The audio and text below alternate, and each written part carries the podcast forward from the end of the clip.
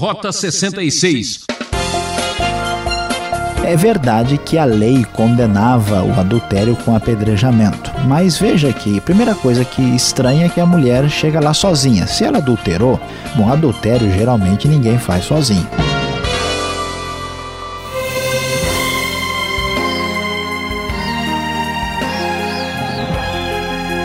Este é o programa Rota 66, aventura e emoção nas páginas das Sagradas Escrituras. Nossa jornada segue pela série Evangelho. Estamos explorando o livro de João e hoje vamos até o capítulo 8, onde o professor Luiz Saião apresenta uma história de perdão e amor. Nosso assunto será Liberdade, liberdade abre as asas sobre nós. Ouvinte, você já sabe, muitas vezes vivemos debaixo de muita pressão, sem rumo, sem direção. Que sufoco! Como encontrar a liberdade num mundo de falsidade? Aqui é Beltrão e juntos vamos acompanhar mais esta reflexão. É, prezado ouvinte, com certeza você irá concordar conosco de que um dos valores mais importantes da sociedade do mundo é a liberdade. Hoje nós ouvimos com bastante a consternação as histórias de escravidão, a história da supressão das liberdades individuais acontecida em vários momentos da humana. Pois é, e aqui nós vamos ver que essa questão da liberdade é mais profunda e tem raízes, inclusive espirituais. Pois é, então vamos ao capítulo 8 ver o que está acontecendo. Nós chegamos ao primeiro texto, a primeira parte que vai até o verso 12, que na verdade começa oficialmente lá no capítulo 7, verso 53, o último versículo do capítulo 7. Então, o texto todo vai contar uma história bastante discutida e conhecida de todos. A Bíblia então nos diz que os mestres da lei e os fariseus trouxeram uma mulher surpreendida em adultério para Jesus. Eles fizeram a mulher ficar de pé na frente de todos e disseram para Jesus o seguinte: Mestre, esta mulher foi surpreendida em ato de adultério. Na lei, Moisés nos ordena apedrejar tais mulheres. E o Senhor que diz? E eles, naturalmente, estavam fazendo aqui uma armadilha para terem condições de acusar Jesus. Vamos nos lembrar que no capítulo anterior estão é, fazendo de tudo para matar Jesus. Jesus, então, de maneira muito tranquila e calma, inclina-se e começa a escrever no chão com o dedo. E eles continuaram a interrogá-lo, e então Jesus se levanta e diz: Se algum de vocês estiver sem pecado, seja o primeiro a atirar pedra nela. Inclinou-se novamente e continuou escrevendo no chão. Os que ouviram o que Jesus tinha acabado de dizer, foram saindo dali envergonhados, um de cada vez, começando pelos mais velhos. E no final, Jesus ficou só com a mulher em pé diante dele. Então Jesus levantou-se e perguntou à mulher: Mulher, onde estão eles? Ou seja, onde estão os seus acusadores? Ninguém a condenou? E ela então diz: Ninguém, Senhor. Então Jesus diz: Eu também não a condeno. Agora vá e abandone sua vida de pecado. Veja só, meu prezado ouvinte, a grande verdade é que o pecado é o principal sinal de falta de verdadeira liberdade na vida de uma pessoa. Esta mulher, naturalmente, vivia numa situação de necessidade de libertação espiritual. No entanto, não havia nenhuma solução para o seu problema, havia apenas acusação, apenas o reconhecimento da sua falha. Pois é, aqui nós vemos que Jesus veio para trazer liberdade verdadeira, libertação verdadeira. Então ele não estava ali simplesmente para acusar a mulher. E aqueles acusadores, naturalmente, não estavam sendo sinceros, porque se essa mulher foi pega em adultério, onde estava a outra parte do adultério, outra parte envolvida na mesma história. Então, aqui vemos que Jesus não se deixa influenciar pela postura incorreta daqueles homens religiosos, mas sem Deus do seu tempo.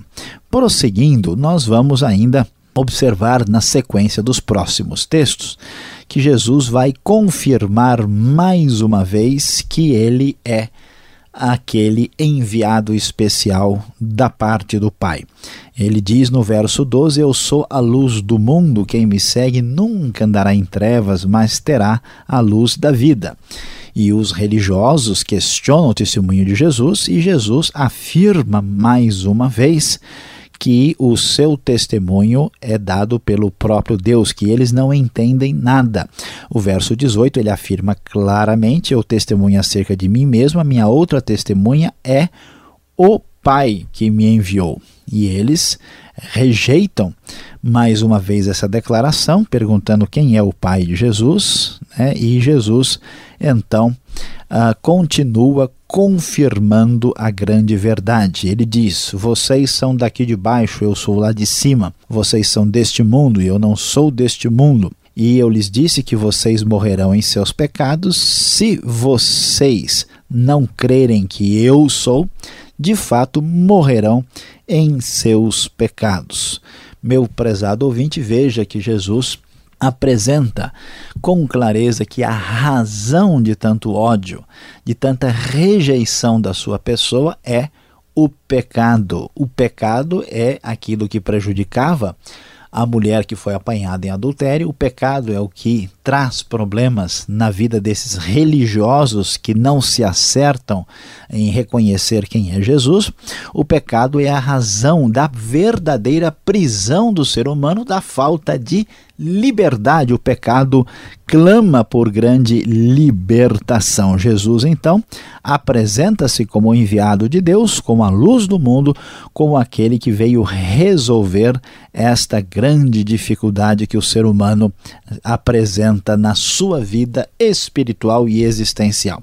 E prosseguindo, no verso 31 e diante, ah, Jesus diz aos judeus que haviam crido nele: Se vocês permanecerem firmes na minha palavra, verdadeiramente serão meus discípulos e conhecerão a verdade e atenção a verdade os libertará. Ah, liberdade, liberdade, abre as asas sobre nós. Este é o grito dos povos democráticos que não querem ditadura, que não querem opressão. Pois é, mas a maior opressão atinge o nosso coração quando não conhecemos o Deus da salvação. E Jesus apresenta a grande verdade.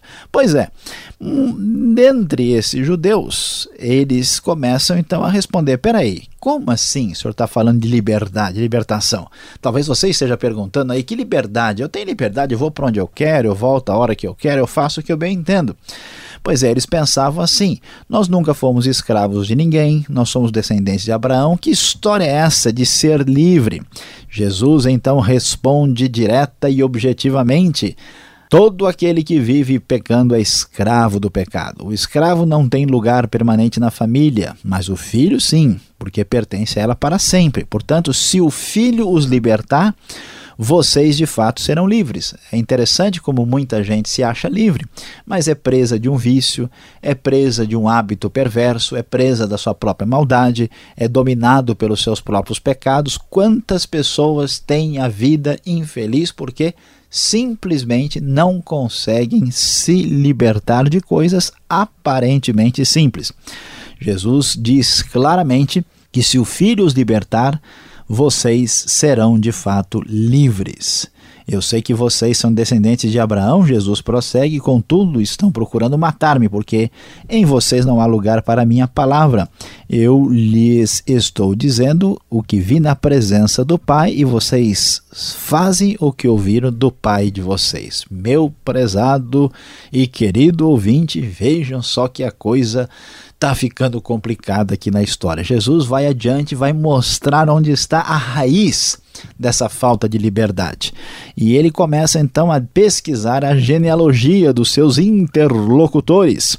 E então eles dizem: Não, que história é essa de pai e tal? Nosso pai é Abraão. Jesus diz: Olha, parece que no fundo vocês não são filhos de Abraão, que se fossem, fariam as obras que Abraão fez. Vocês querem me matar porque eu lhes falei a verdade. Vocês estão fazendo as obras do pai de vocês. E eles, como assim? Nós não somos filhos ilegítimos. O nosso pai é Abraão, ou então, espiritualmente falando, é Deus. Jesus vai adiante e diz: Olha, se o pai de vocês fosse Deus, vocês me amariam porque vocês devem saber que eu vim da parte de Deus. Mas então Jesus vai dizer onde está a grande raiz da falta de liberdade. Vocês pertencem ao pai de vocês, o diabo, e querem realizar o desejo dele. Ele foi homicida desde o princípio e não se apegou à verdade, pois não há verdade nele. Quando mente, fala sua própria língua, pois é mentiroso e pai da mentira. No entanto, vocês não creem em mim porque lhes digo a verdade. Qual de vocês pode me acusar de algum pecado? Se estou falando a verdade, por que vocês não creem em mim? Aquele que pertence a Deus ouve o que Deus diz. Vocês não ouvem porque não pertencem a Deus. Meu prezado ouvinte, veja que verdade estarrecedora. Uma simples pessoa religiosa, uma simples pessoa comum, que sofre por falta de verdadeira liberdade, talvez não entenda que o seu cativeiro, que a sua prisão seja inicialmente, originalmente espiritual. Há uma força espiritual diabólica que impede que a pessoa se interesse de verdade pelas palavras libertadoras de Jesus.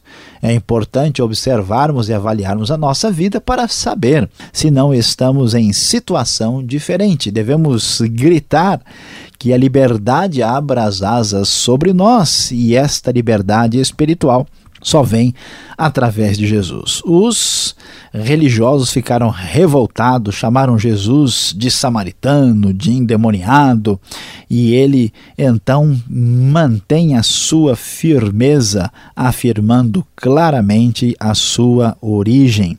Jesus diz: Olha, a grande verdade é que Abraão regozijou-se porque viu o meu dia. Ele o viu e alegrou-se. E então eles ficam revoltados e dizem: Você não tem 50 anos e viu Abraão? Jesus, para mostrar que ele é a verdadeira fonte legítima de, de liberdade, vai dizer algo estarrecedor. Ele diz: Eu lhes afirmo que antes de Abraão nascer, eu sou. E ao dizer isso, Jesus igualou-se a Deus e ele então escondeu e saiu dali para não ser apedrejado pelos seus inimigos. Meu prezado ouvinte, o grande clamor da alma humana é pela verdadeira liberdade. Você não pode esquecer da grande realidade aqui descoberta em João 8. Se o Filho, isto é, se Jesus, libertar você, você será verdadeiramente livre.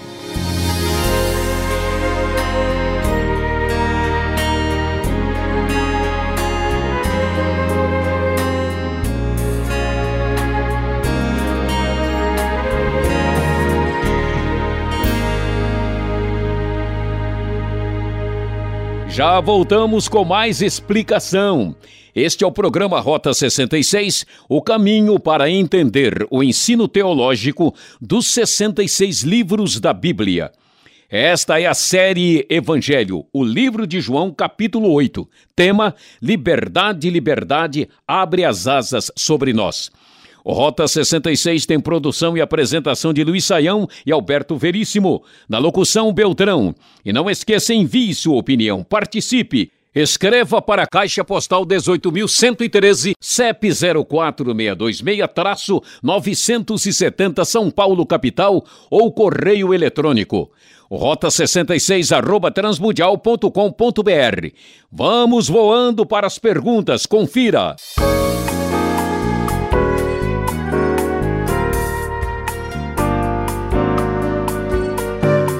Você ouviu a exposição do professor Luiz Saião e agora vamos tirar as dúvidas, aprender um pouco mais do texto.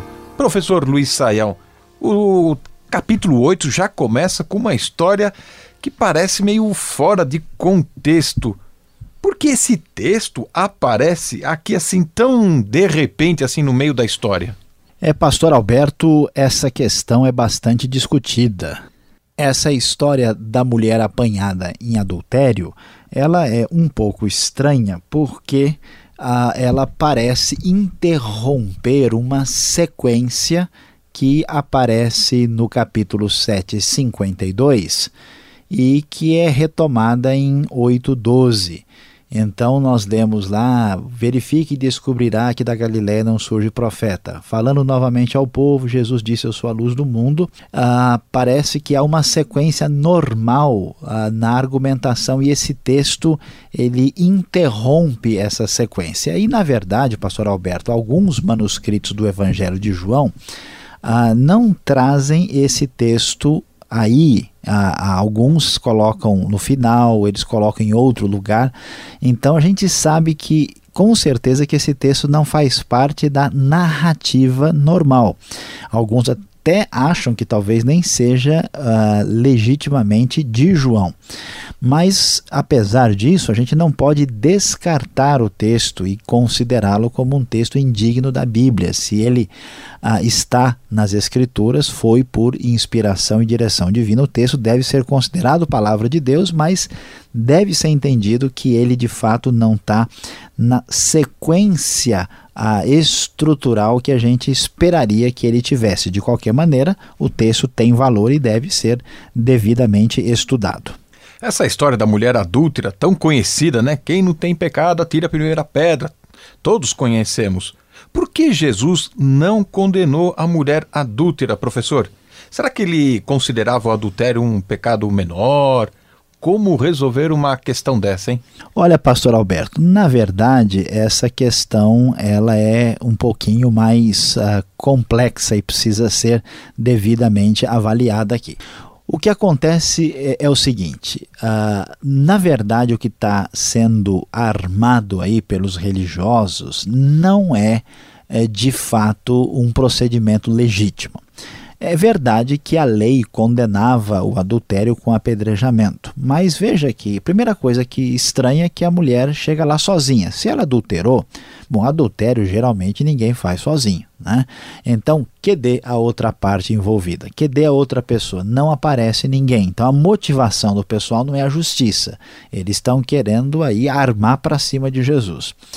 Depois, a gente sabe também que os romanos não permitiam que os judeus ah, praticassem a pena de morte. Os romanos respeitavam o judaísmo como religião lícita, uma religião permitida.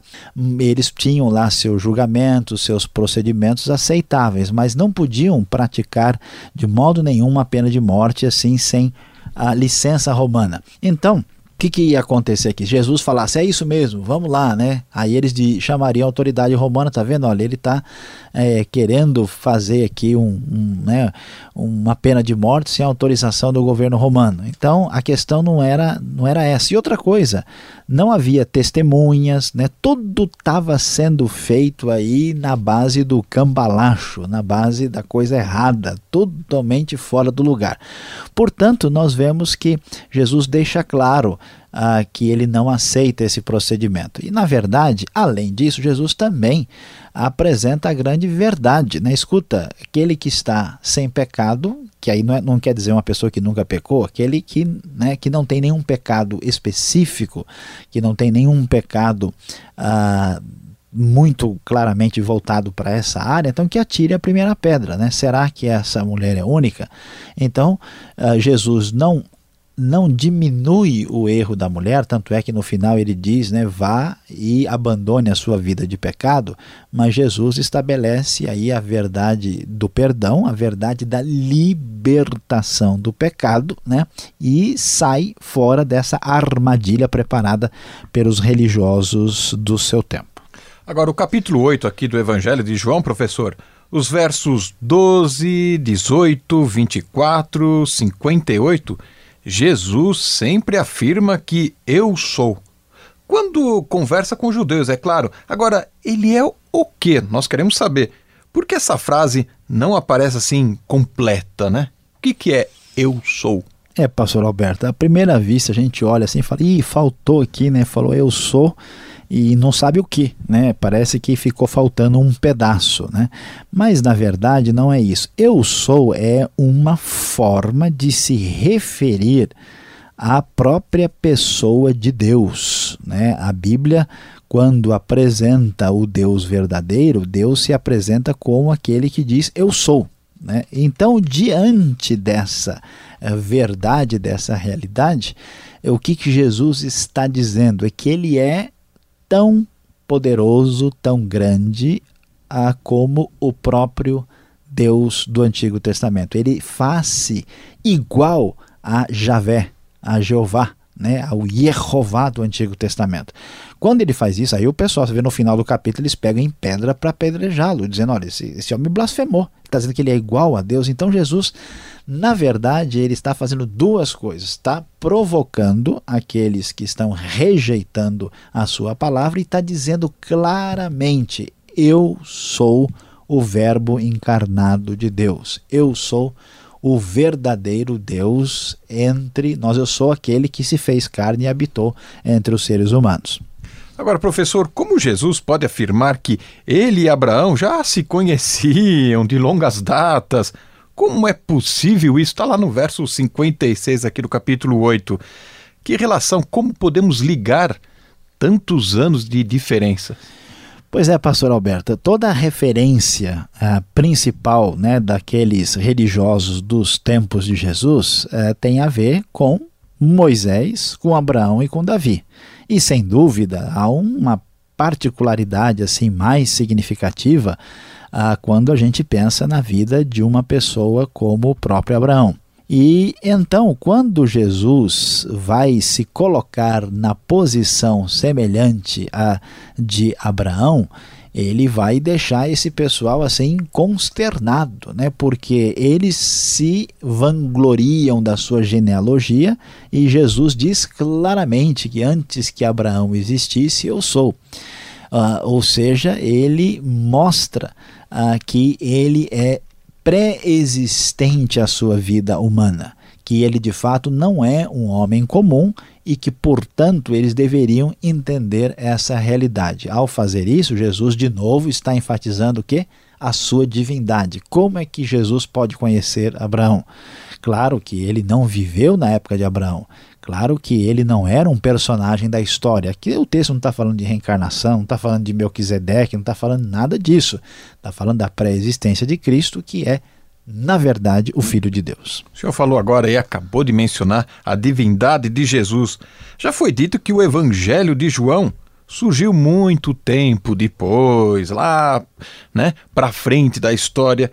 Isso faz algum sentido? Parece que só aqui, é, precisamente no capítulo 8, que Jesus é apresentado como divino, não é?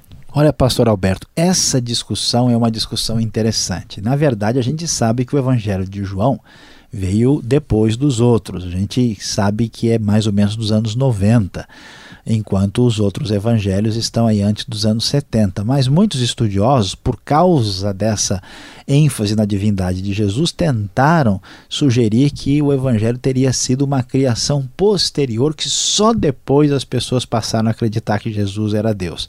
Nós não temos como concordar com isso, porque deve ficar bem claro que os outros evangelhos também afirmam a divindade de Jesus e deve ficar bem claro que também a, a gente vai encontrar esse tipo de afirmação também da parte do apóstolo Paulo. Então não é verdade. É até interessante que houve um estudioso chamado uh, John Robinson, muito liberal na sua maneira de entender a Bíblia, que afirmou seguramente que o Evangelho de João é muito antigo. Então, o Evangelho de João, apesar de enfatizar a divindade de Jesus, tanto não deve ser considerado tão diferente dos outros como se fosse uma criação do cristianismo posterior e que isso não viesse da própria época de Jesus. Não há dúvida, em todo o Novo Testamento, Jesus é visto como divino. Obrigado, Saião. E você que está nos acompanhando, não dê asas à imaginação. Chegue perto e acompanhe a conclusão.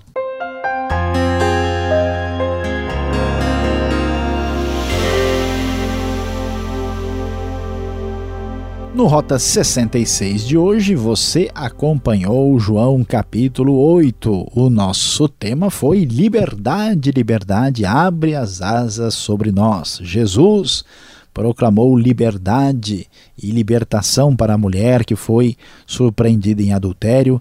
Jesus confirmou a sua origem em Deus, falando da liberdade, da libertação que ele trouxe a todos nós e discutiu com os líderes religiosos, explicando-lhes o que era a verdadeira liberdade. Meu prezado ouvinte, nada é pior do que viver em algum tipo de prisão. O pior de tudo é viver dominado pelo vício, pelo pecado em verdadeira escravidão.